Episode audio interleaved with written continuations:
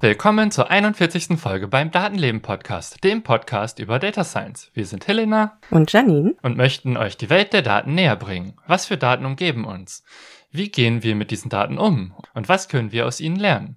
Wer schon immer mehr darüber wissen wollte, ist hier richtig, denn diesen Fragen gehen wir nach. Und in der diesmaligen Folge möchten wir wieder an das Thema Datenvisualisierung anknüpfen, worüber wir schon mal relativ allgemein geredet haben, aber diesmal mit einem bestimmten thematischen Schwerpunkt. Und zwar geht es uns nämlich um Bildbeschreibungen von Datenvisualisierung. Also die Frage, wie können visualisierte Daten wiederum so beschrieben werden, dass sie auch ohne das, was man sieht, verständlich sein können.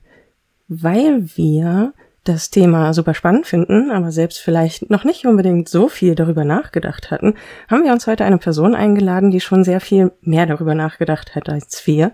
Und zwar werden wir gleich mit Anvi reden, die über das Thema Barrierefreiheit von Datenvisualisierung eine Masterarbeit geschrieben hat und darüber einen Talk auf dem Fire Chance gehalten hat. Das fanden wir sehr spannend und deswegen haben wir sie gefragt, ob sie bei uns mal noch mehr darüber reden möchte. Ja, und äh, wir finden das Thema generell einfach spannend, so wie alle Themen, die Datenvisualisierung betreffen. Aber auch, weil es darum geht, eben, wie kommuniziere ich meine Daten auch an Menschen, die die Visualisierung eben nicht sehen können oder für die die Visualisierungen nicht sonderlich äh, informativ sind. Und ja, dazu haben wir dich an, eingeladen, Anvi. Möchtest du dich einmal vorstellen? Hi, ja, vielen Dank für die Einladung. Ich freue mich sehr, hier zu sein. Ähm, ich bin Anne Victoria oder kurz Anvi. Meine Pronomen sind sie, ihr. Ähm, ich arbeite seit einigen Jahren als Frontend-Entwicklerin und habe jetzt vor kurzem meinen Master im Bereich Mensch-Computer-Interaktion abgeschlossen. Und eben als Thema meiner Masterarbeit habe ich mir dieses Thema ausgesucht, Barrierefreiheit von Datenvisualisierung.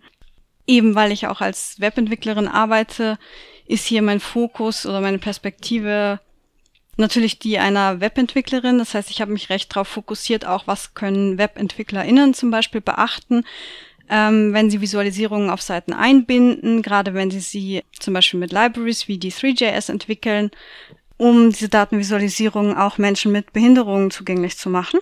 Bei dem Stichpunkt möchte ich kurz dazu sagen, dass ich hier auch die Perspektive habe von jemandem, der sich sehr für das Thema interessiert und sich dafür einsetzen möchte, aber dass ich selber keine Behinderung habe und deshalb nicht aus dieser Perspektive darüber sprechen kann. Vielen Dank für deine Vorstellung. Es ist auf jeden Fall, ähm, ja, sehr spannend, sonst wärst du ja auch nicht hier und wir hätten dich nicht gefragt, wenn wir es nicht auch so sehen würden. Und da gehen wir gleich nochmal ein bisschen ins Detail. Aber vorher haben wir noch ähm, einen kleinen Einspieler, wie sonst auch zum Thema. Und zwar durfte ich hier Anvis Einleitung ihrer Masterarbeit verarbeiten.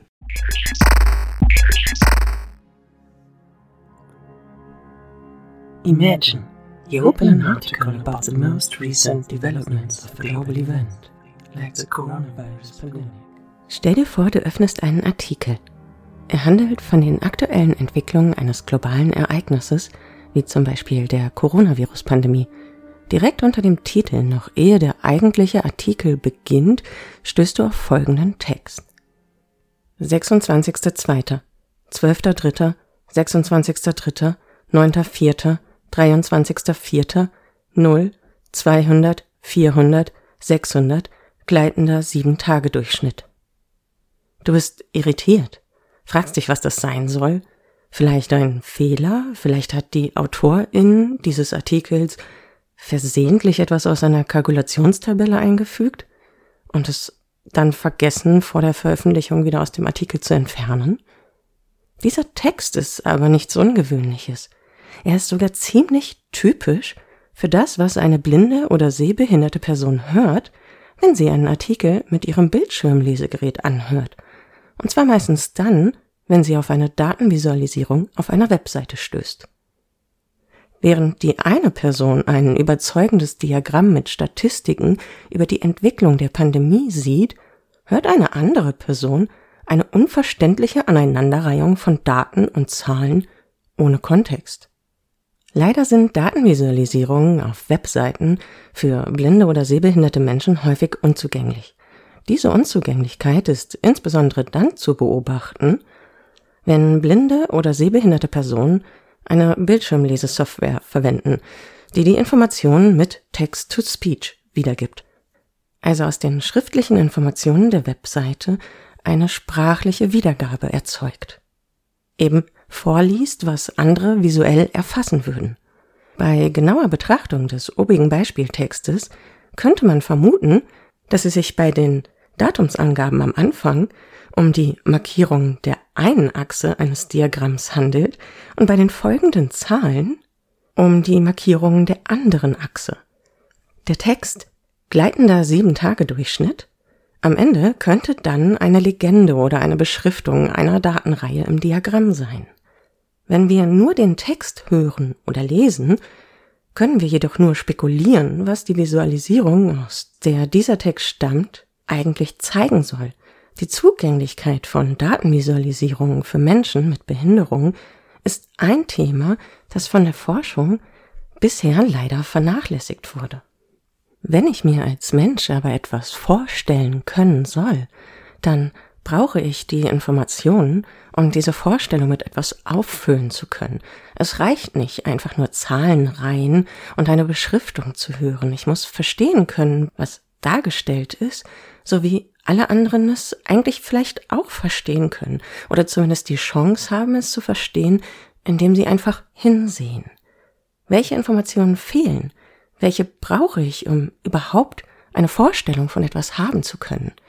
Diese Frage ist sehr wichtig und die Antwort darauf noch umso wichtiger, vor allem wie das umgesetzt werden kann. Um uns diesem Thema anzunähern, möchten wir nochmal ein bisschen zurückblicken und die Frage nochmal aufmachen, was ist Datenvisualisierung? Und deswegen, ja, möchte ich hier nochmal ganz kurz darauf verweisen, wir haben in Folge 13, die genauso heißt, nämlich Datenvisualisierung, schon darüber gesprochen und da aufgemacht, äh, welche Zwecke und Ziele Datenvisualisierung haben kann. Und ja, äh, Helena, wiederholst du einmal kurz, was wir da so besprochen haben? Ja, im Grunde meint Datenvisualisierung jede Sichtbarmachung von Daten. In der Regel nicht Tabellenform, sondern zum Beispiel grafische Darstellungen.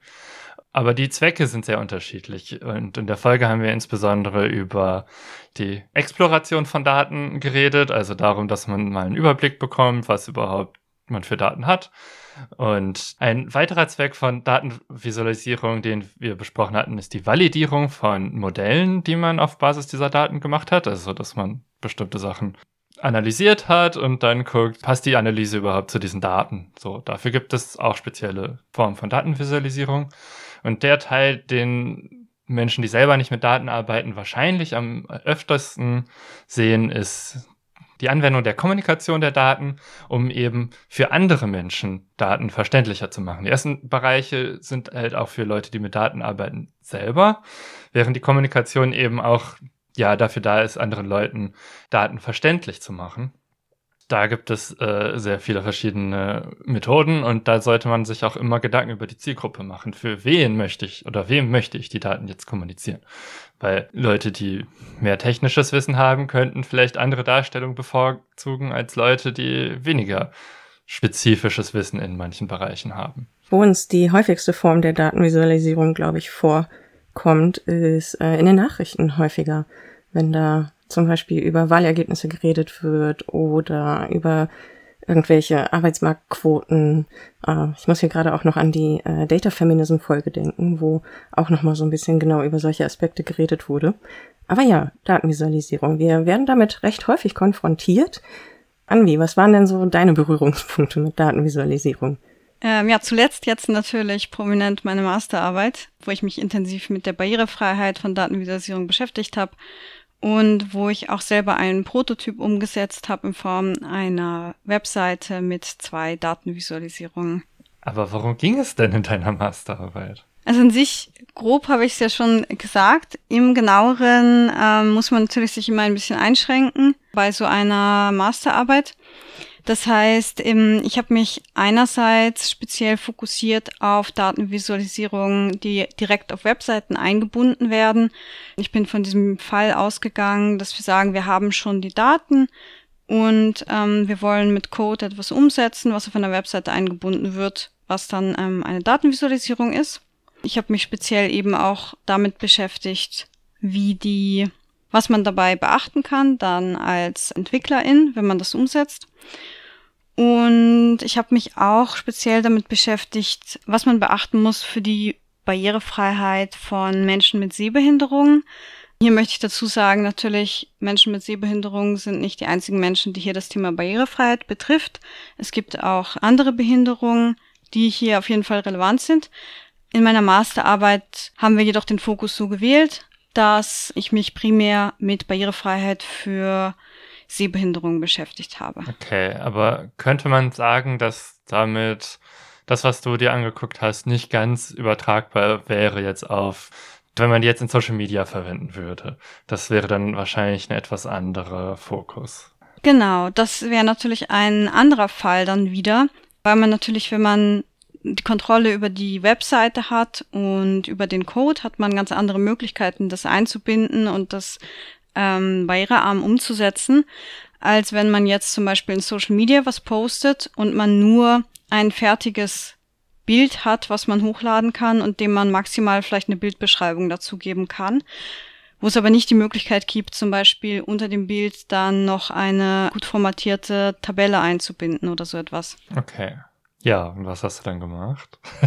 An sich in meiner Masterarbeit wollte ich halt rausfinden, was gibt es eigentlich schon an Wissen dazu, wie man Datenvisualisierung barrierearm machen kann und wie gut funktioniert das, wenn man das in der Praxis versucht umzusetzen und wie nützlich ist das dann auch wirklich für Menschen mit Behinderungen, wenn man diese Techniken anwendet. Deswegen habe ich in meiner Masterarbeit im ersten Schritt geguckt in der Literatur, was gibt es schon für Empfehlungen aus vorherigen Studien oder anderen Werken, was man berücksichtigen sollte, um die Datenvisualisierung möglichst barrierearm umzusetzen. Daraus habe ich dann so 19 hm, Guidelines entwickelt die habe ich dann wiederum angewendet in einem Prototyp mit zwei Datenvisualisierungen, den ich ähm, implementiert habe mit D3JS. Also die Datenvisualisierungen sind mit D3JS umgesetzt. Und das habe ich dann wiederum evaluiert in einer kleinen Studie mit fünf Personen mit Sehbehinderung, wo wir uns jeweils in Zoom getroffen haben und diese Personen dann ähm, zuerst Aufgaben bearbeitet haben mit Hilfe des Prototyps und ähm, hinterher habe ich ihnen dann noch ein paar Fragen gestellt zur Usability und welche Features ihnen gefallen haben und so weiter. Okay. Das heißt, du hast gleich irgendwie versucht, einen äh, praktischen Zugang dazu zu finden und nicht nur theoretisch darüber nachgedacht, wie man es machen könnte, sondern auch mit Menschen zusammengearbeitet, um das eben auszuprobieren und dann zu Ergebnissen zu kommen. Genau, also das war mir auch wichtig in meiner Masterarbeit, dass ich, ich sag mal, möglichst nah an der Praxis und möglichst nah an den Menschen, die es betrifft, arbeite. Dass ich nicht jetzt, ähm, wie es halt leider häufig passiert, irgendwo in meinem Kämmerlein sitze und mir irgendwas ausdenke. Ich als Person ohne Behinderung denke mir irgendwas aus, was meiner Meinung nach super cool wäre für Leute mit Behinderung und schreibt dann da irgendwas drüber. Und in Wahrheit geht es total an der Lebensrealität von den Menschen vorbei. Deswegen war das für mich eben wichtig, was zu machen. Einerseits, was konkret anwendbar ist mit aktuell vorhandenen Webtechnologien und halt dann auch wirklich zu gucken mit Menschen, die Behinderungen haben, ob es für sie gut funktioniert. Okay, du hattest äh, gerade was von 19 Empfehlungen, die du umgesetzt hättest, äh, erzählt. Was hast du da gemacht konkret? Unterschiedlich. Es ist schwierig, das zusammenzufassen, ohne jetzt diese 19 Punkte durchzugehen. ja. Aber ich kann euch ein paar Beispiele geben. Ja, das ist gut. ja, also ich möchte jetzt nicht ähm, behaupten, dass es die wichtigsten wären, weil ich hier jetzt keine Hier Hierarchie der Wichtigkeit aufbauen möchte. Aber ein Beispiel zum Beispiel, was ich immer empfehlen würde und was auch Teil von diesen Guidelines war, ist die Daten als Tabelle anzubieten, zusätzlich zur Datenvisualisierung. Es ist egal, wie gut die Datenvisualisierung umgesetzt ist, ob sie zum Beispiel für Screenreader-UserInnen gut zugänglich ist oder ähm, ob es eine gute Beschreibung gibt. Es ist immer sinnvoll, auch eine Tabelle mit einzubinden, wo die Daten dargestellt sind. Und das ist zum Beispiel eine von den Empfehlungen. Dann zum Beispiel auch, dass die Farben ausreichend Kontrast haben sollten, so dass sie gut erkennbar sind. Sie sollten gut unterscheidbar sein, auch für Menschen, die zum Beispiel eine Farbsehschwäche haben.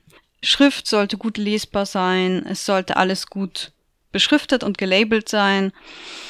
Mm, wenn man zum Beispiel einen Screenreader verwendet, ich weiß nicht, soll ich erklären, was ein Screenreader ist? Oder? Ja, mach gern mal. Okay. Ein Screenreader ist eine Software, die häufig von äh, Menschen mit Sehbehinderung genutzt wird, aber nicht nur von dieser Gruppe, die sie verwenden, um sich das vorlesen zu lassen, zum Beispiel was auf dem Bildschirm zu sehen ist. Ähm, also der Screenreader passt alles, was auf dem Bildschirm zu sehen ist. Und wenn wir jetzt über Webseiten reden, dann passt er alles, was auf der Webseite ist, schaut sich an, zum Beispiel, was für Überschriften gibt es und so weiter und macht das dann für die Person verfügbar, die über bestimmte Tastaturbefehle dann diese Webseite durchgehen kann, zum Beispiel zwischen den Überschriften hin und her springen kann. Und das wird dann meistens über Sprachausgabe ausgegeben. Dann wird zum Beispiel vorgelesen, was die Überschrift ist, auf der man sich aktuell befindet. Und Screenreader sind zum Beispiel sehr typisch für Menschen, die blind sind, die damit dann zum Beispiel Webinhalte konsumieren. Jetzt mal abgesehen von deiner Masterarbeit, woher kann ich denn wissen, wenn ich eine Webseite baue, worauf ich achten sollte? Was kann ich mir denn mal angucken oder gibt es da irgendwelche Richtlinien für, die das irgendwie mir als Person, die selber noch nicht so genau weiß, worauf es ankommt, äh, zugänglicher macht, um zu wissen, was ich machen kann? Also wenn wir jetzt ähm, allgemein über Barrierefreiheit von Webseiten sprechen, dann gibt es schon seit langer Zeit die Web Content Accessibility Guidelines vom World Wide Web Consortium. Das sind Richtlinien, die bestimmte Kriterien vorgeben, was erfüllt sein sollte, damit eine Webseite möglichst barrierearm ist.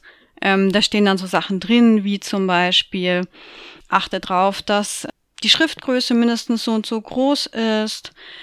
Bilder müssen Bildbeschreibungen haben. Die Navigation sollte konsistent und verständlich sein und solche Sachen. Mhm. Natürlich, allein diese Kriterien zu erfüllen, garantiert noch nicht, dass die Webseite irgendwie irgendwo in der Nähe von barrierefrei ist. So, das kommt halt sehr viel immer darauf an, dass man auch das ähm, so umsetzt, dass es irgendwie halt verständlich ist, dass es gut benutzbar ist, dass es Sinn ergibt.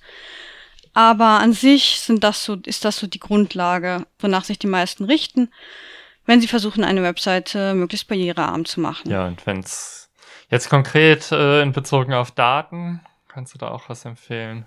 Genau, also an sich, diese Web Content Accessibility Guidelines sind recht allgemein formuliert, so dass sie möglichst auf alle Arten von Webseiten passen sollten. Das ist einerseits sehr gut, weil man sie dann sehr breit anwenden kann, aber es ist eben auch ein Problem, wenn man dann so doch recht spezifische Arten von Content hat auf einer Webseite, wie eben Datenvisualisierung, die schon ein bisschen spezieller sind teilweise, gerade wenn sie interaktiv sind. Und da ist es häufig dann gar nicht so klar, wie eigentlich diese Richtlinien anzuwenden und zu verstehen sind in Bezug auf Datenvisualisierung. Was ganz cool ist, ist, es gibt ein Projekt, das nennt sich Chartability. Und dort gibt es Richtlinien, die sehr ähnlich aufgebaut sind wie die Web Content Accessibility Guidelines und zielt speziell ab auf die Barrierefreiheit von Datenvisualisierung. Und dieses Chartability würde ich zum Beispiel empfehlen, wenn man auf seiner Webseite Datenvisualisierungen einbindet und man sich dann beschäftigen möchte, wie kann ich die möglichst barrierearm umsetzen, worauf sollte ich achten, dann hilft es auf jeden Fall, dass es so eine so einen Kriterienkatalog vorgibt, den man durchgehen kann, um zu schauen, wo eventuell noch Barrieren sind in der Datenvisualisierung. Und was sind da die typischen Barrieren, die es da gibt? Was typisch ist zum Beispiel gerade für Screenreader-NutzerInnen sind häufig Datenvisualisierungen gar nicht als solche erkennbar. Normalerweise ein Screenreader sagt zum Beispiel an, wenn auf einer Webseite ein Bild ist und man dorthin navigiert, wo dieses Bild ist, dann sagt der Screenreader an, hier ist ein Bild und wenn es eine Bildbeschreibung gibt, dann wird die Bildbeschreibung auch vorgelesen. Das Problem mit Datenvisualisierung ist, dass sie häufig so umgesetzt sind, dass überhaupt nicht erkennbar ist, dass dort überhaupt etwas ist oder dass nur erkennbar ist, hier ist irgendwas, hier sind irgendwelche Zahlen, ich höre irgendwelche Zahlen, aber ich höre nicht, was das eigentlich ist. Ähm, das heißt, häufig ist ein Problem, dass gar nicht klar ist, dass eine Datenvisualisierung gerade vorhanden ist. Und andererseits auch, wenn es irgendwie verständlich ist, dass es hier gerade eine Datenvisualisierung ist, passiert es auch häufig, dass der Screenreader-Output nicht wirklich nützlich ist. Mm, wenn jetzt nicht irgendwelche speziellen Schritte unternommen wurden, um diese Datenvisualisierung barrierearm zu machen und diese Datenvisualisierung zum Beispiel mit D3JS umgesetzt wurde und aus SVG-Elementen besteht, dann würde der Screenreader höchstwahrscheinlich einfach das vorlesen, was er an Text findet in dieser Datenvisualisierung. Und das sind eben dann so Sachen wie irgendwie Text, der in der Legende steht oder die Tickmarks an einer Achse, wenn es eine Achse gibt oder ein Label, was neben einer Linie steht. Aber nicht zum Beispiel, was das für eine Visualisierung ist, wie sie aussieht, warum sie dort ist, was da drin zu erkennen ist was für Daten da drin sind, was die Trends in den Daten sind und all dieses, was eigentlich interessant wäre, das, warum man eigentlich meistens diese Visualisierung auch einbindet auf der Seite, das ist dann meistens überhaupt nicht erkennbar, wenn man einen Screenreader benutzt. Zum Beispiel, wie du es auch in der Einleitung gemacht hast, die ich hier im Einspieler verarbeiten durfte. So, wo eben einfach nur vorgelesen wurde, ähm, verschiedene Daten, verschiedene Zahlen und dann eben ja das vermutliche Label mit, äh, na, mit dem Sieben-Tageswert, der dann mit dabei stand. Das war ja auch so kontextlos. Also gut, ich habe dann vielleicht gewusst, um welche Daten es geht, also an welchem Tag etwas war und was sozusagen die Bandbreite der Skala war, nämlich von 0 bis 600, aber dazwischen fehlt alles andere an Informationen. Genau, also das war jetzt zum Beispiel auch ein konkretes Beispiel von einer echten Seite, ich sage nicht welche, auf der ich mit einem Screenreader war und da war eben genau so eine Statistik der Sieben-Tage-Inzidenz und das war eben genau dieser typische Fall, dass nur eigentlich die Beschriftungen vorgelesen wurden, aber es keinen Zugang gab zu den eigentlichen Daten und es auch eben keine Möglichkeit gab, auf die Daten selber zuzugreifen. Ja, oder überhaupt zu wissen, warum diese Zeile da jetzt auftaucht. Mhm. Also was es manchmal gibt, ähm, ich weiß jetzt nicht, ob das in dem Fall der Fall war, ist eben zum Beispiel ein Link dann zu einer Datentabelle. Das ist natürlich cool, wenn es das gibt, weil das zumindest dann eine Alternative schon mal gibt, auf die Daten zuzugreifen. Aber diese Tabellen sind halt auch nicht die Norm. Noch nicht. Ja. Okay. Ähm, mir ist gerade noch eingefallen, ähm, was ja für Screenreader tatsächlich auch einen Unterschied macht, ist zum Beispiel, wie ich Schrift benutze. Ähm, also ich denke jetzt, was ich in Social Media bisher mitbekommen habe, ist, wenn Hashtags benutzt werden, meinetwegen ähm, Datenleben-Leaks. Das hatten wir schon öfter mal als Hashtag benutzt. Und wenn alles kleingeschrieben wird, kann es für den Screenreader schwer sein, das zu interpretieren. Und deswegen setzt man bei sowas, weil Hashtags müssen ja in einem Wort geschrieben werden, um so anklickbar zu sein.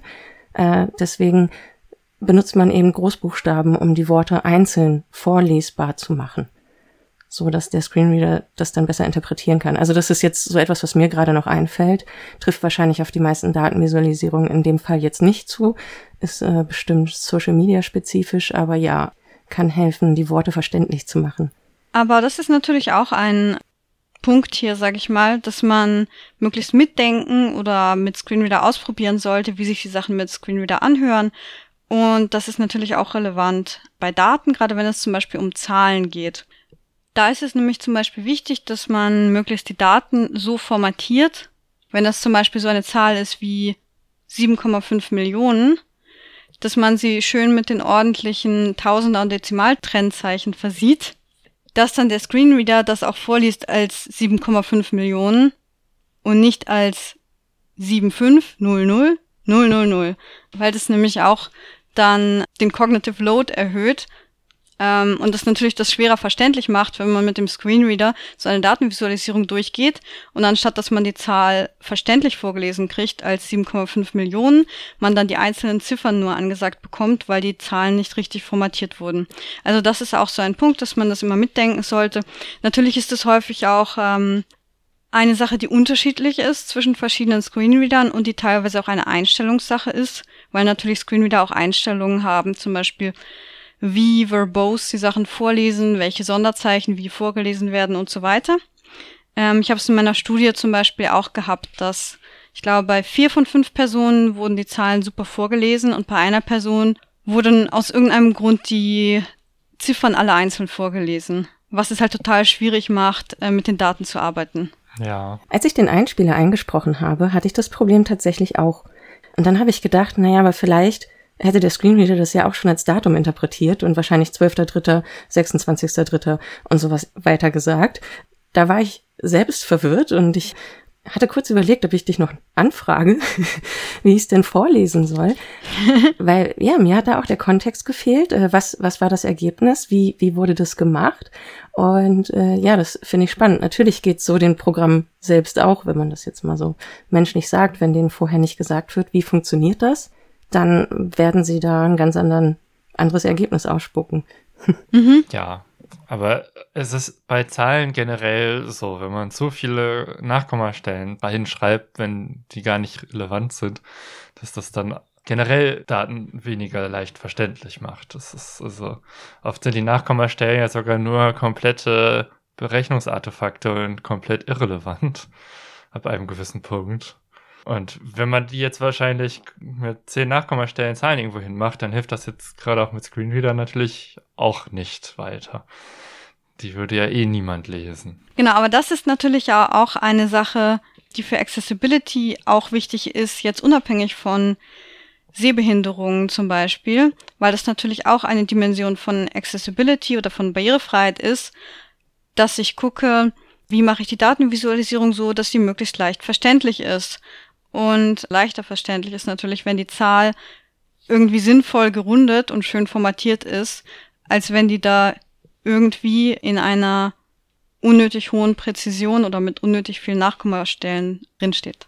Ja, aber kommen wir doch nochmal zu dem Thema, was kann ich denn tun, um die Barrierefreiheit, beziehungsweise die Barriere, ja, die Barrieren zu reduzieren?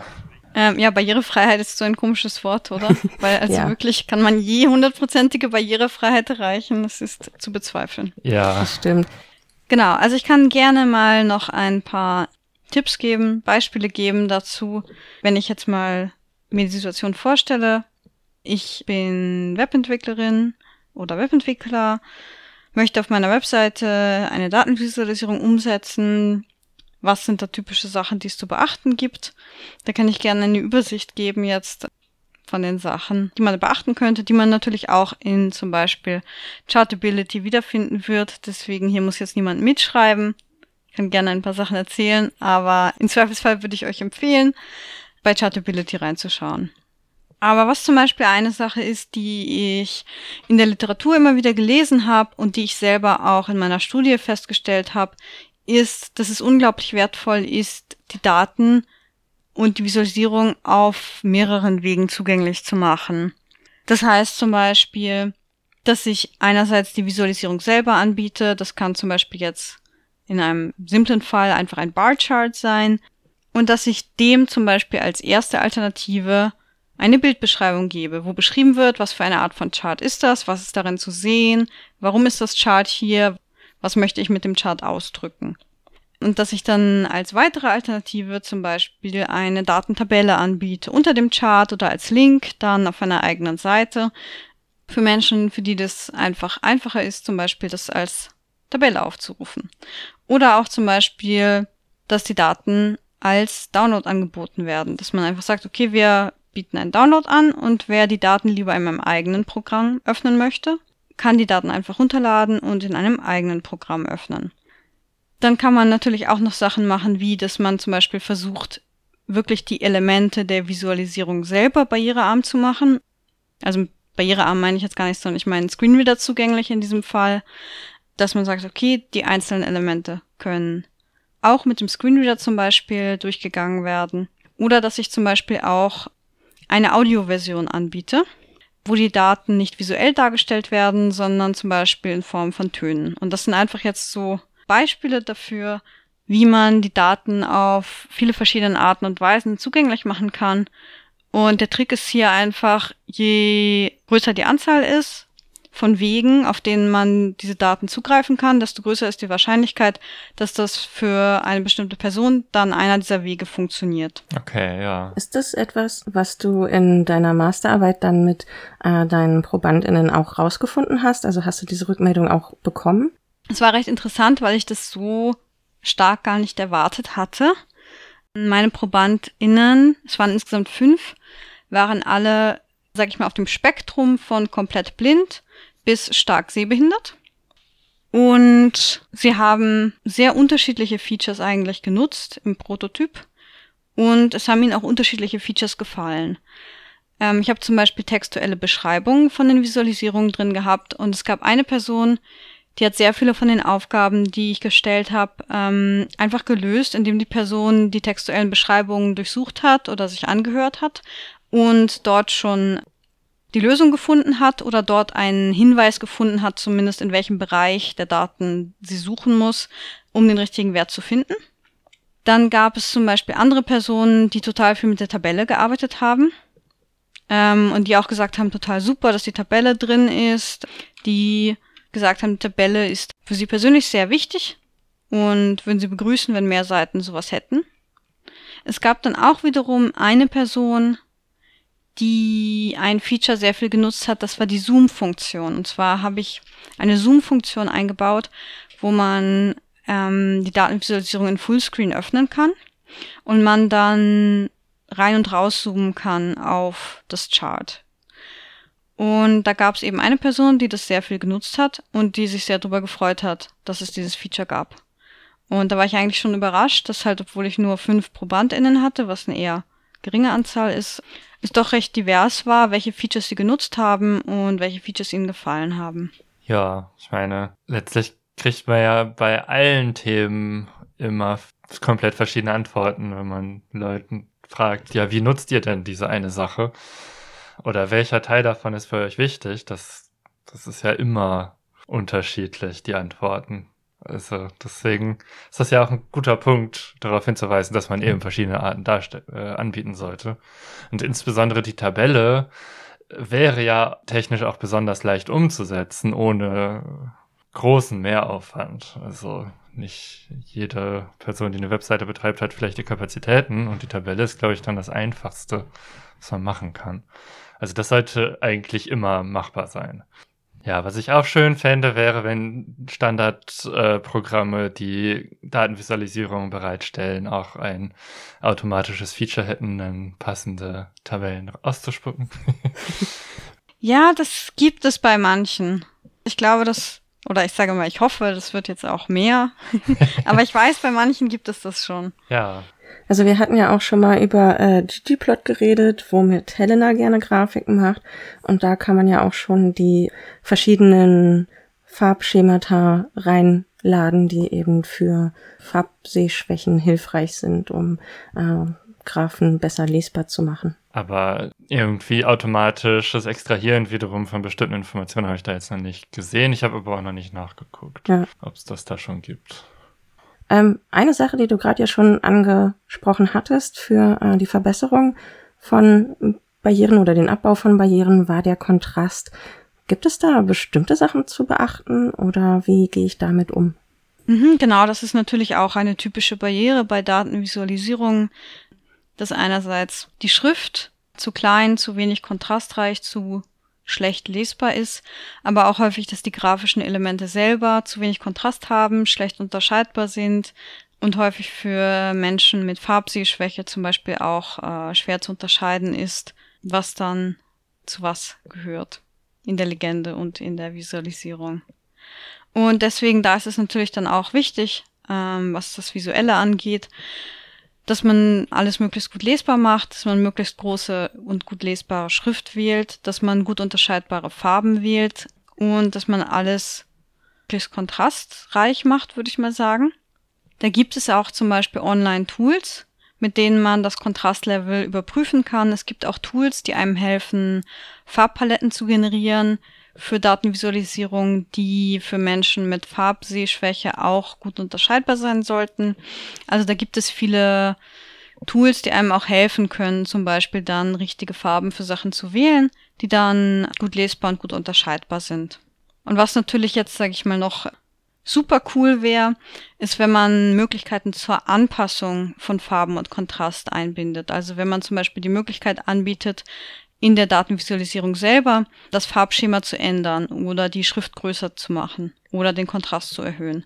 Das wäre natürlich optimal. Ja, das äh, kann ich mir vorstellen, weil würde man maximalen Kontrast einstellen, es wird es ja dann wieder für viele Menschen unangenehm anzugucken. Also normalsichtige Menschen, ich weiß nicht, ob das ein gutes Wort ist.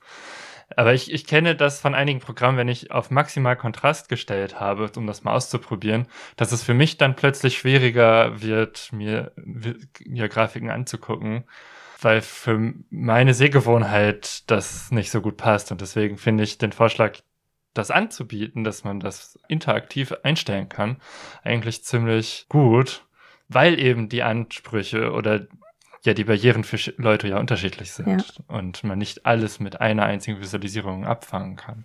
Also außer Bildbearbeitung weiß ich auch, äh, wenn mich nicht alles täuscht zumindest, dass je höher ich den Kontrast drehe, desto mehr Informationen gehen aber verloren. Also Farben bleiben dann irgendwann auf der Strecke, weil nur noch die Kontrastreichsten dann irgendwann überbleiben. Und wenn man einfach nur am Kontrast dreht, kann es auch schnell zu, zu Sachen kommen, die miteinander verschwimmen. Ja. Äh, von daher sind so ganz unterschiedliche Einstellungen, die vorgenommen werden können. So ein bisschen mehr Interaktivität mit der Darstellung garantiert von Vorteil. Aber wenn man bei einer grafischen Darstellung von Daten zu viele verschiedene Farben hat, äh, dann ist das generell für alle ja. unverständlich. Das stimmt. Genau, irgendwann sollte man sich auch überlegen, ob, ob es dann nicht Zeit ist, ähm, eine andere Art der Visualisierung zu wählen. Wenn man 20 verschiedene Linien in 20 verschiedenen Farben hat, dann sollte man vielleicht hinterfragen, ob man wirklich alle diese Linien nebeneinander anzeigen muss. Ja. Ja, genau, das kann niemand unterscheiden. Gibt es denn ähm, noch weitere Sachen, wo eine individuelle Anpassung sinnvoll wäre? Jetzt nicht nur bei der Farbauswahl oder dem Kontrast? Wo es natürlich cool wäre, aber schwierig umzusetzen, sage ich mal, ist bei textueller Beschreibung, bei der textuellen Beschreibung der Datenvisualisierung. Ähm, das ist nämlich etwas, wo die Präferenzen recht auseinandergehen ich weiß nicht, wer sich schon mal damit beschäftigt hat, eine gute Bildbeschreibung zu schreiben, ist schon, ja, ich würde sagen, eine Form der Kunst, so eine gute zu schreiben, die halt angemessen ist für das, was man kommunizieren möchte, ähm, die das präzise, ohne zu lang ausschweifend zu werden, rüberbringt. Und gerade bei textuellen Beschreibungen gehen die Präferenzen auch recht stark auseinander. Einerseits, wie lang oder kurz sie sein sollte und auch welche Inhalte jetzt interessant sind. In meiner Studie zum Beispiel hatte ich den Fall, ich habe an sich Bildbeschreibungen für die Datenvisualisierung inkludiert. Da drin wurde beschrieben, allgemein, was ist das für ein Diagramm, welche Achsen gibt es, wo liegen die Extremwerte, ähm, was für Trends sind zu sehen und all diese Sachen wurden beschrieben in dieser Bildbeschreibung. Das heißt, es war recht ausführlich. Und wie ich vorhin schon gesagt habe, gab es eben eine Person zum Beispiel, die diese Bildbeschreibung total gerne mochte, die damit sehr viel gearbeitet hat in der Studie und die auch gesagt hat, ähm, sie würde sich wünschen, dass andere Webseiten auch sowas hätten. Und diese Person hat zum Beispiel gesagt, ähm, wenn sie es sich aussuchen könnte, dann hätte sie es sogar lieber, dass diese Bildbeschreibung noch ausführlicher wäre und dass da noch mehr Daten, also das noch genauer beschreiben würde, wie der Trend zum Beispiel verläuft in der Datenvisualisierung. Andererseits hatte ich dann eine Person in der Studie zum Beispiel, die am liebsten eigentlich die Bildbeschreibung auf ein Minimum reduziert hätte.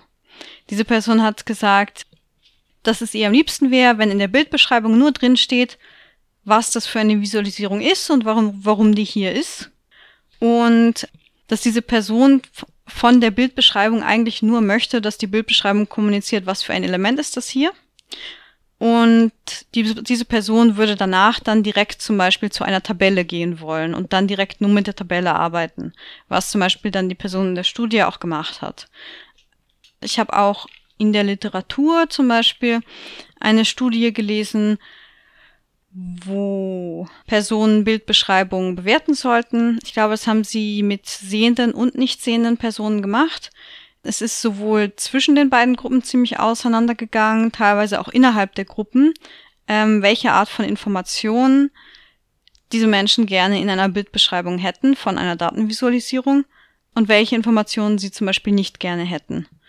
Und deshalb wäre das wahrscheinlich eine Sache, wo es cool wäre, wenn das irgendwie auch anpassbar wäre. Wie viel textuelle Beschreibung bekomme ich zu der Datenvisualisierung? Wenn ich gar keine haben möchte, dann bekomme ich nur ganz kurz eben einen Satz dazu, was das da für ein Element ist. Oder wenn ich jemand bin, der total gerne damit arbeitet, der am liebsten gern noch zusätzliche Erklärungen, Kontextinformationen, Erklärungen der Trends und so weiter hätte, dass ich eben auch diese Informationen dann noch textuell bekommen kann. Wie man das am besten umsetzen könnte, keine Ahnung. Aber cool wäre es sicher. Ja, es klingt auf jeden Fall so. äh, wenn wir jetzt schon beim Thema textuelle Beschreibung sind. Äh, wenn ich jetzt eine ausführliche Beschreibung machen möchte, wie sollte ich da vorgehen? Ich meine, wenn es ein bestimmtes Schema gibt, kann ja vielleicht die eine Person ja auch einfach weiterspringen, die dann das nicht so ausführlich haben will. Mm, wenn man jetzt zum Beispiel in Social Media etwas postet, dann ist es ja häufig so, dass man wirklich nur einen Text eingeben kann als Bildbeschreibung und keine Möglichkeit hat, das zu formatieren. Mhm. Der große Vorteil ist natürlich, wenn man selber das umsetzt auf einer Webseite, dass man nicht gezwungen ist, das als einen Fließtext, als einen langen Block umzusetzen, sondern dass man eben die Möglichkeit hat, weil es eine Webseite ist, Markup zu verwenden und dass man zum Beispiel auch so eine längere Beschreibung dann gliedert in zum Beispiel Unterüberschriften, die dann sagen, hier ist eine kurze Beschreibung allgemein, dann ist hier eine kurze Beschreibung der Trends, die zu sehen sind und hier ist eine kurze Erklärung des Kontexts von dieser Datenvisualisierung. Das ist natürlich eine Sache, die man machen kann, die da helfen könnte. Ansonsten, was den Inhalt selber angeht, gab es zum Beispiel einen Vorschlag einer Strukturierung von solchen Bildbeschreibungen von Datenvisualisierungen von zwei Wissenschaftlern, von Lundgaard und Satya Narayan. Und die haben eben so ein Modell entwickelt, wo sie gesagt haben, es gibt eigentlich vier Ebenen, auf denen man so eine Datenvisualisierung beschreiben kann. Sie haben jetzt nicht gesagt, man muss von allen vier Ebenen die Informationen mit reinnehmen. Da gab es eben ja auch diese unterschiedlichen Präferenzen zwischen den Leuten, welche Informationen für sie nützlich waren und welche nicht. Aber ich kann einmal kurz erklären, was die vier Ebenen sind, auf denen man eine Datenvisualisierung beschreiben kann. Das erste wäre Übersicht und Aufbau. Das sind so grundlegende Informationen wie, was ist das eigentlich für eine Datenvisualisierung? Ist es ein Liniendiagramm? Ist es ein Balkendiagramm? Ist es ganz was anderes? Dann auch, was zum Beispiel ist der Titel? Was für Achsen gibt es zum Beispiel in dieser Visualisierung und wie sind die Daten kodiert. Das wäre so die ganz grundlegende Ebene. Hier haben wir noch nichts über den Inhalt erfahren. Hier haben wir nur was über den Aufbau der Visualisierung erfahren. Dann die zweite Dimension wäre ein statistischer Überblick. Das sind alle Informationen, die man aus den Daten statistisch berechnen kann. Das sind so Sachen wie wo liegt hier der Median in der Datenreihe, wo liegen die Extremwerte oder auch einfache Vergleiche, wie zum Beispiel hm, die eine Datenreihe verhält sich so und so zur anderen Datenreihe in bestimmten Punkten. Dann die dritte Ebene oder Dimension wären die sichtbaren Phänomene. Hier geht es dann darum, dass man die Sachen, die für sehende Personen eben sichtbar sind, als zum Beispiel Trends in den Daten, in der Visualisierung, als bestimmte Muster, als Cluster oder als Outlier, dass man diese Sachen ähm, in Text beschreibt, damit eben diese wertvolle Information auch Screenreader-NutzerInnen zugänglich gemacht wird. Und dann die vierte Dimension, das sind, ja, so ich sag mal, zusätzliche Kontextinformationen. Das sind so Sachen wie Erklärung der allgemeinen Thematik um dieses Chart drumherum. Zum Beispiel, wenn das jetzt eine Visualisierung von Bevölkerungsdaten ist, dann könnte dort zum Beispiel eine Erklärung sein zum demografischen Wandel oder etwas. So, oder es könnte zusätzliche Kontextinformationen geben, warum zum Beispiel die Bevölkerung in dieser Statistik in einem bestimmten Jahr stark gewachsen, stark gesunken ist. Vielleicht gab es eine ähm, ein bestimmtes Event, was damit zu tun hatte, oder es wurde ab einem bestimmten Zeitpunkt anders gezählt oder etwas. Alle diese zusätzlichen Informationen würden in diese vierte Kategorie zählen. Okay, also für mich klang das vierte jetzt nach, wenn man eine Webseite macht, auf der auch Text zu der äh, eine allgemeine Erklärung für alle steht, die dann auch eigentlich für alle relevant wäre. Ja, oder auch Interpretationen äh, zu der Darstellung vielleicht an diesem Punkt. Mhm. Also gut kenntlich gemachte Interpretation muss es natürlich sein. So stelle ich mir das gerade vor. Der Aufbau liest sich für mich sehr so vom, äh, vom Allgemeinen ins Spezielle runtersteigend. Und dann natürlich die Abgrenzung bei den zusätzlichen Informationen gegebenenfalls zu dem, was sind die Schlüsse, die daraus gezogen werden. So, vielleicht. Ich kann es mir auf jeden Fall, finde ich das sehr äh, verständlich strukturiert. Mhm. Aber da hast du eben was Interessantes auch gesagt mit dem, was hast du gemeint, gut kenntlich gemacht. Das ist tatsächlich auch ein Punkt oder einer der Gründe, warum häufig dann die Meinungen zu den Bildbeschreibungen so auseinandergehen, weil es nämlich ähm, häufig eben auch berechtigt, sage ich mal, die Kritik gibt, dass das immer irgendwie eine Interpretation ist, dass quasi wenn ich eine Beschreibung von einer Datenvisualisierung lese, die entweder automatisch generiert wurde oder die von jemandem per Hand geschrieben wurde, dann ist da immer eine gewisse Interpretation mit drin. Zumindest, ich sag mal, ab dieser Ebene der sichtbaren Phänomene, wo dann immer natürlich bewusst eine Auswahl getroffen wird was sind für mich als sehende Person, die jetzt diese Bildbeschreibung schreibt, die sichtbaren Phänomene? Was sind für mich die Phänomene, die ich als wichtig genug erachte, sie jetzt in die Bildbeschreibung mit reinzuschreiben? Und was sind jetzt die Annahmen, die ich treffe, was interessant wäre, zum Beispiel für eine sehbehinderte Person äh, zu wissen über dieses Chart? Da ist es natürlich, finde ich, auch verständlich, dass dann manche Leute sagen, sie möchten lieber selber möglichst guten Zugriff auf die Daten haben weil sie eben nicht diese Daten nur so durch die Beschreibung einer anderen Person mediiert quasi erleben möchten, sondern weil sie selber direkten Zugang haben möchten. Und das ist eben ein häufiger Vorbehalt, der natürlich auch begründet ist. Ja, absolut. Äh, das hatten wir auch in der Data Feminism Folge auf äh, einer anderen Ebene, nämlich eben, äh, dass die Darstellung selbst ja auch schon eine Auswahl von Daten ist.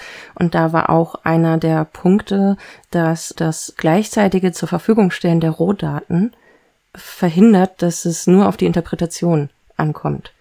Genau, deswegen kann ich mir das auch gut vorstellen, dass hier der zusätzliche Zugang zu den Daten innerhalb einer Tabelle beispielsweise dann eben auch davor schützt, nur auf die Interpretation angewiesen zu sein. Ja, ein anderer Punkt, von dem ich aus anderen Studien gelesen habe, ist auch, dass es leider häufig das Problem gibt, dass bei Datenvisualisierungen, wenn sie eine Bildbeschreibung haben, häufig die Bildbeschreibung nicht aktuell ist.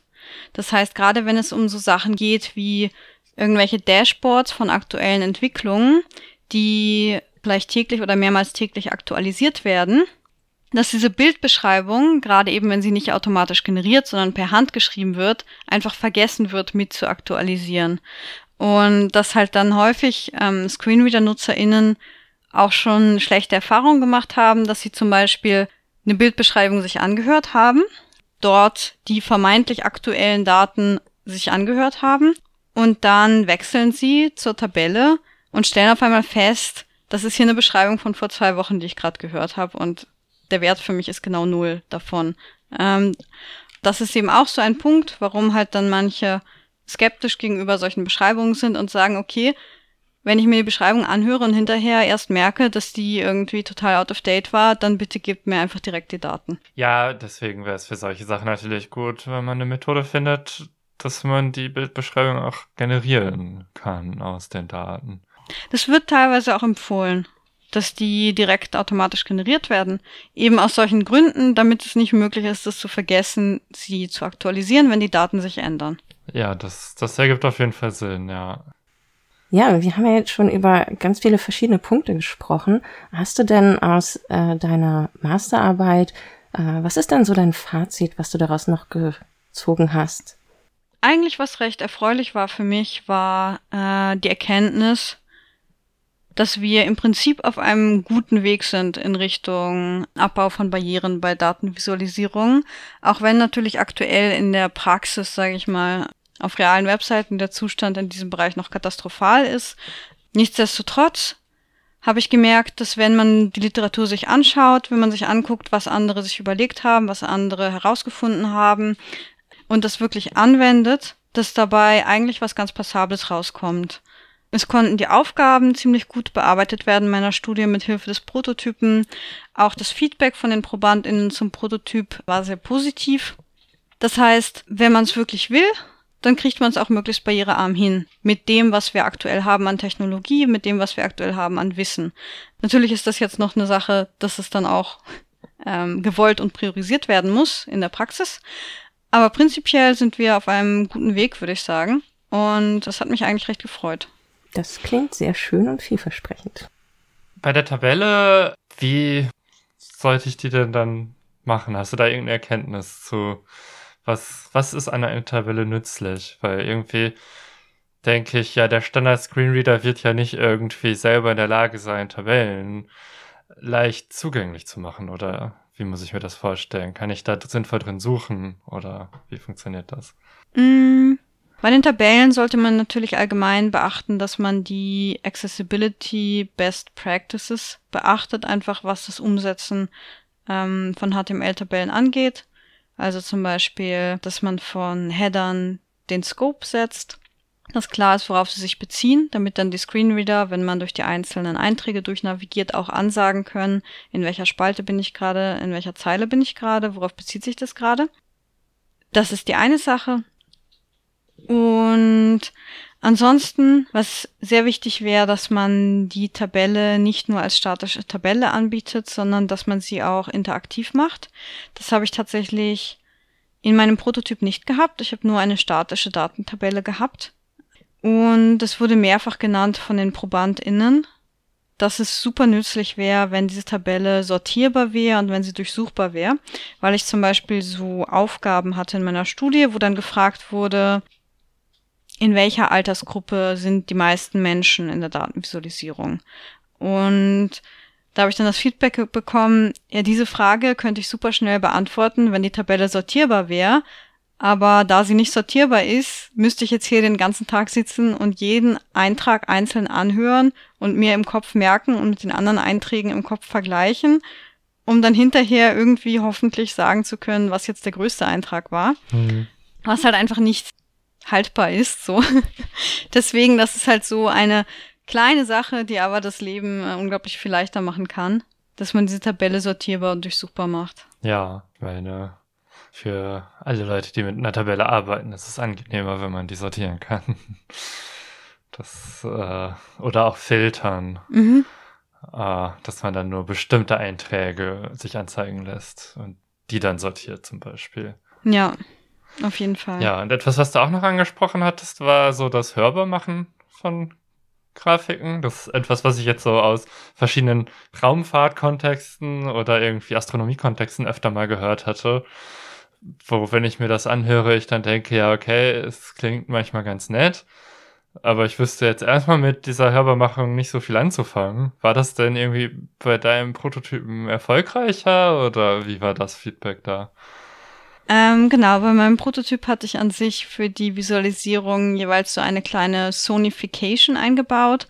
Da konnte man über einen Play-Button einfach einen Track starten, wo dann in der Reihenfolge, in der die Daten in der Datenvisualisierung von links nach rechts angezeigt werden, genau in dieser Reihenfolge einfach Töne abgespielt werden. Zum Beispiel hatte ich ein Balkendiagramm und dort wurde dann pro Balken ein Ton abgespielt und im Liniendiagramm pro Zeitpunkt, den ich jeweils hatte, auf der X-Achse wurde ein Ton abgespielt und die Höhe des Tons hat dann angezeigt, wie hoch oder niedrig dieser Datenwert war. Und da muss ich sagen, dass einfach so, wie ich das umgesetzt habe, das überhaupt nicht nützlich war. Also das war für niemanden nützlich in der Studie.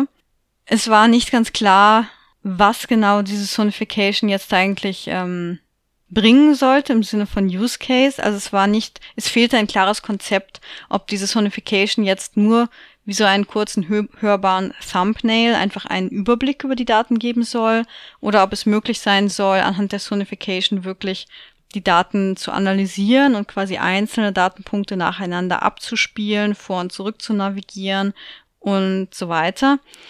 Das hat einfach gefehlt bei mir, dieses Konzept für die Sonification. Und entsprechend war die Sonification recht nutzlos in ihrem, in der Form, in der ich sie eingebaut habe. Die ProbandInnen haben recht schnell die Orientierung verloren. Es war zum Beispiel nicht klar, wenn ich jetzt einen Ton höre, der eine bestimmte Höhe hat, war nicht klar, ist das jetzt gerade ein sehr niedriger Wert, ist es ein sehr hoher Wert oder ist es ein eher so durchschnittlicher Wert gerade. Und ähm, teilweise waren die Sonifications auch recht lang, vor allem bei dem einen Diagramm, was einen recht langen Zeitraum umfasste, wo die Personen dann irgendwann auch die Orientierung verloren haben von in welchem Jahr befinde ich mich eigentlich gerade, bin ich gerade eher so in der Mitte der X-Achse oder eher schon so gegen Ende irgendwo. Mhm. Also ich will überhaupt nicht ausschließen, dass Sonifications nützlich werden können.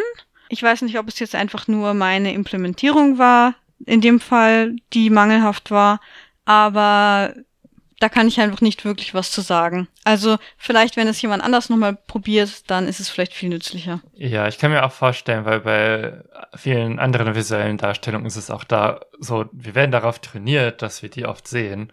Und wenn es noch keinen wirklichen Standard gibt für bestimmte Darstellungen, sind wir auch nicht gewohnt, damit zu arbeiten. Wenn es da einen Standard gäbe, den viele Leute einsetzen würden, wären die wahrscheinlich besser nachvollziehbar, weil man dann weiß, wie man das zu interpretieren hat, weil das oft vorkommt. Aber solange das immer nur einzelne Experimente bleiben, kann es ja diese Art von Gewöhnung gar nicht geben. Ja, also ich schätze, das betrifft beide Seiten. Zum einen natürlich das UserInnen sich dann ähm, erst dran gewöhnen müssen, was eine Sonification ist und wie man sie bedient. Und zum anderen müssen sich wahrscheinlich auch erst so Patterns und Best Practices finden dafür, wie man sie umsetzt. So gewisse Standard-Interaktionsmuster, die dann die UserInnen mit der Zeit auch lernen können. Und wo sie dann auch wissen, ah, das ist jetzt wieder eine Sonification. Da gibt's wahrscheinlich jetzt ein Play-Button und wahrscheinlich ein Vor- und Zurück-Button und dass sie ungefähr wissen, worauf sie sich auch einstellen können. Ja, das kann ich mir gut vorstellen. Ja, und ich kann mir auch vorstellen, dass es äh, letztendlich vielleicht auch einfach darauf ankommt, welches Mittel für welche Inhalte sich gut eignet. Also vielleicht eignet es sich nicht, um etwas Größeres darzustellen, sondern vielleicht für, für kleinere Datensätze oder äh, für Sachen, die gar nicht jetzt sich unbedingt auf gesammelte Daten beziehen, sondern auf aktuelle Werte. Das zum Beispiel, ich meine, wir wissen es ja, im Prinzip ist ja ein Feuermelder auch so eine Form von Sonification. Er informiert uns über einen zu hohen Wert von etwas in der Luft, so dass wir wissen, jetzt müssen wir handeln. Mhm. So, das ist ja auch so etwas in die Richtung. Und ähm, ich kann mir vorstellen, dass vielleicht auch einfach das Ziel und der Zweck von so etwas eine Rolle spielt bei der Umsetzung. Ja, auf jeden Fall. Ich denke, das braucht einfach noch einige Arbeit, bis wir da dann schlauer sind, was das Thema angeht, wie wir Sonification sinnvoll einsetzen können. Ja, was hattest du denn insgesamt für Schwierigkeiten bei der Umsetzung von deinem Prototypen? Du meinst jetzt ähm, meine Perspektive quasi als Designerin und Entwicklerin dieses Prototyps? Genau, als Webentwicklerin, die technisch Dinge umgesetzt hat. Ja, was tatsächlich recht äh, schwierig war, war, dass es recht wenig Guidance gab einfach dafür, bisher, wie man Datenvisualisierung wirklich so implementiert, dass sie möglichst barrierearm sind. Zum Beispiel habe ich ja mit D3JS gearbeitet, was aus den Daten SVG-Elemente generiert. Und zum Beispiel musste ich mir da selber dann recht viel überlegen und rumprobieren, wie ich zum Beispiel die einzelnen SVG-Elemente innerhalb von der Datenvisualisierung dann so markieren kann, so taggen kann, dass sie auch zum Beispiel von Screenreadern erkannt werden, so dass es zum Beispiel möglich ist, mit der Tastatur oder mit dem Screenreader dann zum Beispiel von Datenpunkt zu Datenpunkt zu navigieren innerhalb der Visualisierung. Hast du auch äh, noch andere Libraries in JavaScript mal ausprobiert, sowas wie Plotly oder so im Vergleich zu D3? Ich habe jetzt tatsächlich ähm, in meiner Masterarbeit nur mit D3.js gearbeitet. Natürlich gibt es unterschiedliche und natürlich arbeiten die Libraries auch recht unterschiedlich. Also die 3JS zum Beispiel arbeitet ja recht, wie nenne ich das, recht low level. dass man eigentlich sehr viel Code selber schreiben muss dazu, wie man das visualisiert. Man kann dafür auch viel Code selber schreiben. Genau, das heißt zum Beispiel so, out of the box gibt einem D3JS gar nichts, was Accessibility angeht, aber dadurch, dass man sehr viel selber macht, kann man eben auch sehr viel dann tüfteln und ausprobieren. Ja. Gibt auch andere Libraries, die zum Beispiel, denen man einfach sagt, hier sind die Daten, gib mir mal einen Barchart und dann gibt die Library einem einfach ein fertiges Barchart, wo man natürlich dann viel weniger Kontrolle hat und wo es dann einfach drauf ankommt, hat die Library zum Beispiel eine Funktion, dass man eine Bildbeschreibung einbindet? Hat sie die Möglichkeit, dass man die einzelnen Elemente Tastatur benutzbar, Screenreader benutzbar macht? Hat sie die Möglichkeit, dass man die Farben manuell auswählt und so weiter? Ähm, also Libraries direkt verglichen habe ich jetzt nicht. Ich weiß, es gibt manche Libraries, die schon auch Accessibility Features mit eingebaut haben. Es gibt manche, die es besser machen, manche, die es schlechter machen. Aber genaue Aussagen kann ich dazu nicht machen. Ja, abgesehen von dem, was du jetzt gerade erzählt hast, was war denn noch schwierig? Was recht tricky war dabei, war vor allem auch, wie ich die Semantik richtig kommunizieren kann. Also wie ich zum Beispiel die einzelnen Elemente in der Visualisierung so implementieren kann, dass der Screenreader sinnvoll damit interagieren kann und sinnvoll dann dem Benutzer oder der Benutzerin kommunizieren kann, was das eigentlich ist. Äh, was ich damit jetzt meine ist, es gibt in HTML viele Elemente, die inhärent eine gewisse Semantik haben.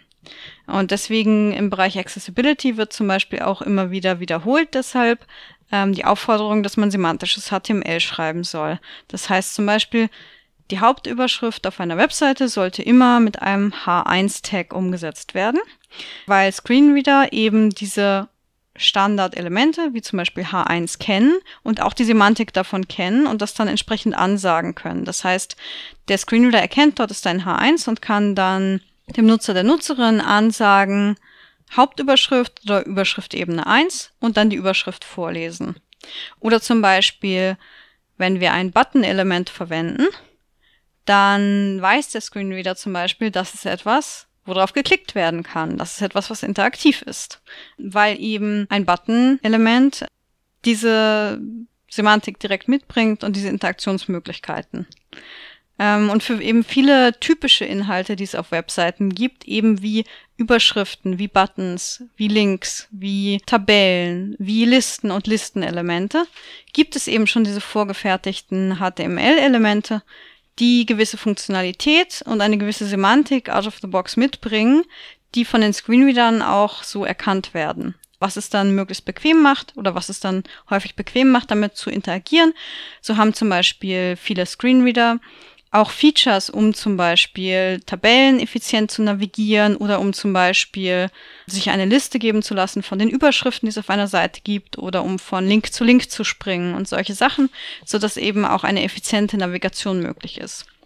Wenn wir uns jetzt wieder Datenvisualisierungen angucken, da gibt es natürlich auch gewisse typische Elemente, die häufiger vorkommen in Visualisierungen, wie zum Beispiel eine Achse, eine X-Achse mit einer Beschriftung, eine Y-Achse mit einer Beschriftung oder zum Beispiel ein Balken in einem Balkendiagramm oder etwas wie ein Tooltip, wo die Daten zu einem Datenpunkt drinstehen und solche Sachen. Und die Schwierigkeit, die ich hatte, oder ich sag mal, was ich mir gewünscht hätte, wäre, dass es halt eben auch, wenn nicht von HTML selber, aber wenn es zumindest irgendwelche Best Practices gäbe, wie ich die Sachen umsetzen und markieren kann, sodass eben vom Screenreader dann auch eine effiziente Navigation ermöglicht wird und dass eben auch der Person gut kommuniziert werden kann vom Screenreader. Das hier ist gerade eine Achse, auf der du bist oder du bist gerade innerhalb vom Tooltip und diese drei Zeilen von Text gehören zu diesem Tooltip noch dazu. Oder dass es die Möglichkeit gibt, zum Beispiel so wie es die Möglichkeit gibt, von Link zu Link zu springen, dass es die Möglichkeit gäbe, von Balken zu Balken zu springen. Das sind natürlich alles Sachen, die man manuell implementieren kann. Und eben das ist natürlich auch, was ich dann gemacht habe. Aber das Problem war eben, dass es häufig dann sehr fragil war, was ich implementiert habe. Also ich habe zum Beispiel dann gemerkt, okay, ich implementiere es, es funktioniert mit dem einen Screenreader, mit dem einen Browser. Aber wenn ich zum Beispiel einen anderen Screenreader oder einen anderen Browser verwende, gibt es schon wieder Schwierigkeiten, weil dieser Screenreader eben diese Elemente, die ich verwendet habe, wieder anders interpretiert. Oder bestimmte Labels, die ich verwendet habe, ähm, nicht vorgelesen werden. Oder bestimmte Interaktionsformen, die ich implementiert habe in dem einen Browser, mit dem einen Screenreader, funktionieren und in dem anderen nicht. Da fehlen einfach so noch die Standards und Best Practices dafür, wie man eben solche typischen Elemente in Datenvisualisierung so umsetzt, dass man auch mit dem Screenreader zum Beispiel damit effizient arbeiten kann. Das klingt auf jeden Fall sehr sinnvoll. Also, und eigentlich auch gar nicht unmöglich. Aber ja, muss halt irgendwo, irgendwann, irgendwer Standards auch festschreiben können. Ich würde mal sagen, wir haben schon recht viel geredet und schon äh, viele interessante Punkte auf jeden Fall abgedeckt.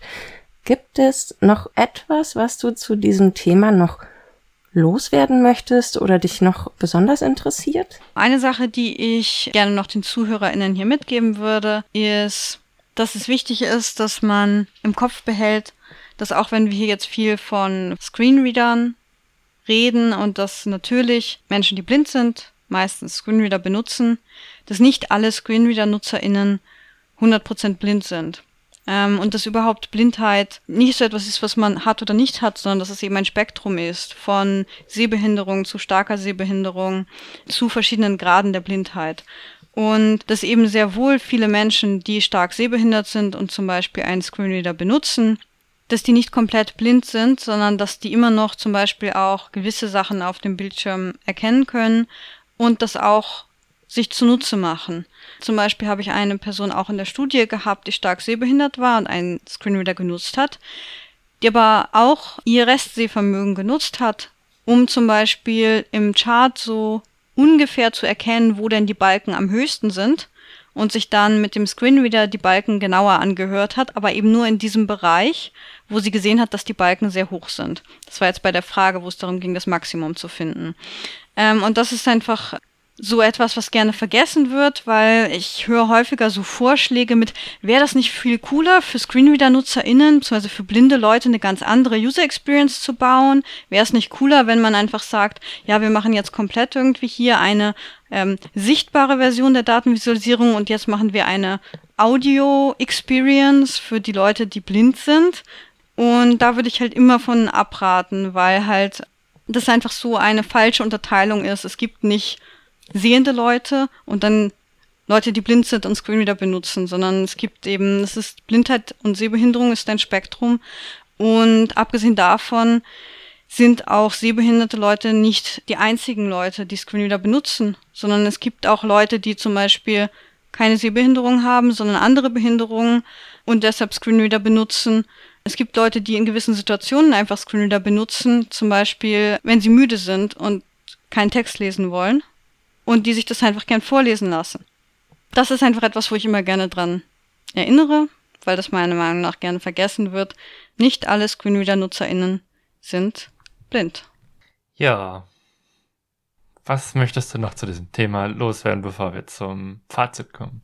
Es gibt eigentlich nur eine Sache, an die ich gerne noch erinnern würde. Das habe ich schon vorhin genannt. Aber ähm, wenn ihr jetzt wirklich in der Situation seid, dass ihr Datenvisualisierung macht, und euch fragt, okay, wie kann ich das möglichst barrierearm machen, dann würde ich auf jeden Fall empfehlen, dass ihr euch Chartability anguckt von Frank Elawski.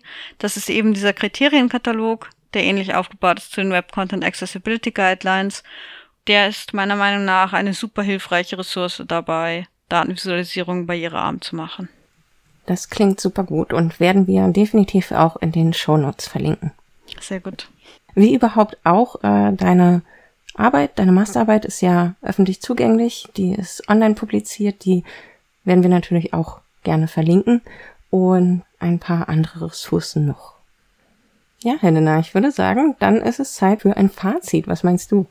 Ja, also ich fand das sehr spannend zu hören, weil, ja, wie ich schon am Anfang meinte, finde ich es einfach sehr relevant, dass man Daten, wenn man die kommunizieren möchte, auch zugänglich macht. Und dazu gehören halt viele Punkte. Und ja, jetzt habe ich einen groben Überblick, wie ich da vorgehen könnte. Und vor allen Dingen, dass Tabellen sehr wichtig sind. Das ist so etwas, was ich mitnehme. Und wenn ich zumindest eine Verbesserung mache, dann wenigstens, dass ich Tabellen hinzufüge, im Idealfall aber auch noch mehr anbiete. Das ist eine sehr gute Erkenntnis. Ja, also ich nehme auf jeden Fall auch mit, was du vorhin über den äh, Aufbau von den Beschreibungen gesagt hast, äh, aus der Literatur, auf die du da angespielt hast, mit den verschiedenen Ebenen des Beschreibungstextes. Da werde ich auf jeden Fall auch nochmal gucken, inwiefern ich da zum Beispiel Sachen wiederfinde, die ich eben auch für unseren Podcast schon beschrieben habe, wo ich Bildbeschreibungen für Grafiken angefertigt habe und so. Das interessiert mich jetzt vor allem auch mal, da mal zu gucken, inwiefern ich da gut mit diesen Ebenen umgehe, so dass das potenziell auch äh, verständlicher ist und klarer herauskommt, worauf es da ankommt. Ja, in unserem Podcast haben wir auch ab und zu Folgen, wo wir tatsächlich Grafiken beschreiben, über die wir reden. Ja. Da könnte das auch hilfreich sein, ja. Ja, gibt es noch irgendwas Persönliches, äh, über das du, zu dem du Werbung machen möchtest? Werbung für dich oder für deine weiteren Projekte? Ähm, ich möchte Werbung machen für Bildbeschreibungen. wenn ihr auf Social Media etwas postet, wenn ihr einen Blog habt und der hat Bilder, beschreibt die Bilder. Dankeschön. Das ist ein sehr schönes Schlusswort. Ähm, ich verlinke auch dazu auf jeden Fall noch einen Feiertongs Talk von Casey. Casey ist eine Webentwicklerin mit Sehbehinderung, die über Bildbeschreibungen auf Social Media geredet hat und da auch sehr gute Hinweise gibt. Ich fand das auch sehr aufschlussreich. Dann jetzt auch danke dir, Anvi, dass du uns an deiner Zeit hast teilhaben lassen und vor allem an dem, was du in deiner Masterarbeit dir an Wissen erarbeitet hast. Und ich hoffe auch unsere HörerInnen können da einiges daraus mitnehmen. Vielen Dank. Ja, von mir auch vielen Dank. Ja, vielen, vielen Dank euch, dass ihr mich eingeladen habt. Ich bin so froh, dass ich die Möglichkeit hatte, einfach so das, was ich aus meiner Masterarbeit mitgenommen habe, einfach nochmal weiterzugeben auch, weil ich das so schade finde, wenn man wirklich ähm, sich in ein Thema reinarbeitet, wirklich versucht, auch etwas Sinnvolles rauszuziehen, wenn man es dann niemandem weitergeben kann. Und deswegen äh, bin ich total dankbar, dass ich hier die Möglichkeit hatte, jetzt einfach das nochmal weiterzugeben, was ich so gelernt habe aus meiner Masterarbeit. Und ich hoffe, dass es irgendjemand aus der Zuhörerschaft vielleicht weiterhilft. Ja, das denke ich doch. Sehr schön. Dann kündige ich mal die nächste Folge an. Mach mal. Ja, im September erscheint dann die nächste Folge. Darin geht es um Wahrscheinlichkeiten. Und zwar am Beispiel von äh, Asteroiden, die potenziell äh, unseren Planeten treffen könnten. Wenn ihr wissen wollt, wie man auf diese Wahrscheinlichkeiten kommt und wie man die berechnet, dann hört euch die Folge an. Genau. Und wenn ihr uns weiter hören möchtet, dann folgt uns doch auf Twitter unter @datenleben oder Mastodon at datenleben at podcasts.social. Ihr findet unsere Folgen nicht nur im Podcatcher eurer Wahl, wenn ihr unseren Feed abonniert, sondern auch noch auf unserer Webseite www.datenleben.de. Da könnt ihr uns auch Feedback hinterlassen. Darüber freuen wir uns immer sehr. Und ihr könnt uns auch als Data Scientist buchen für Analysen oder Projekte. Falls ihr äh, Fragen oder Themen habt, die euch interessieren, dann schreibt uns gerne. Und dann bleibt mir nur noch für eure Aufmerksamkeit zu danken und bis zum nächsten Mal. Ciao. Tschüss. Tschüss.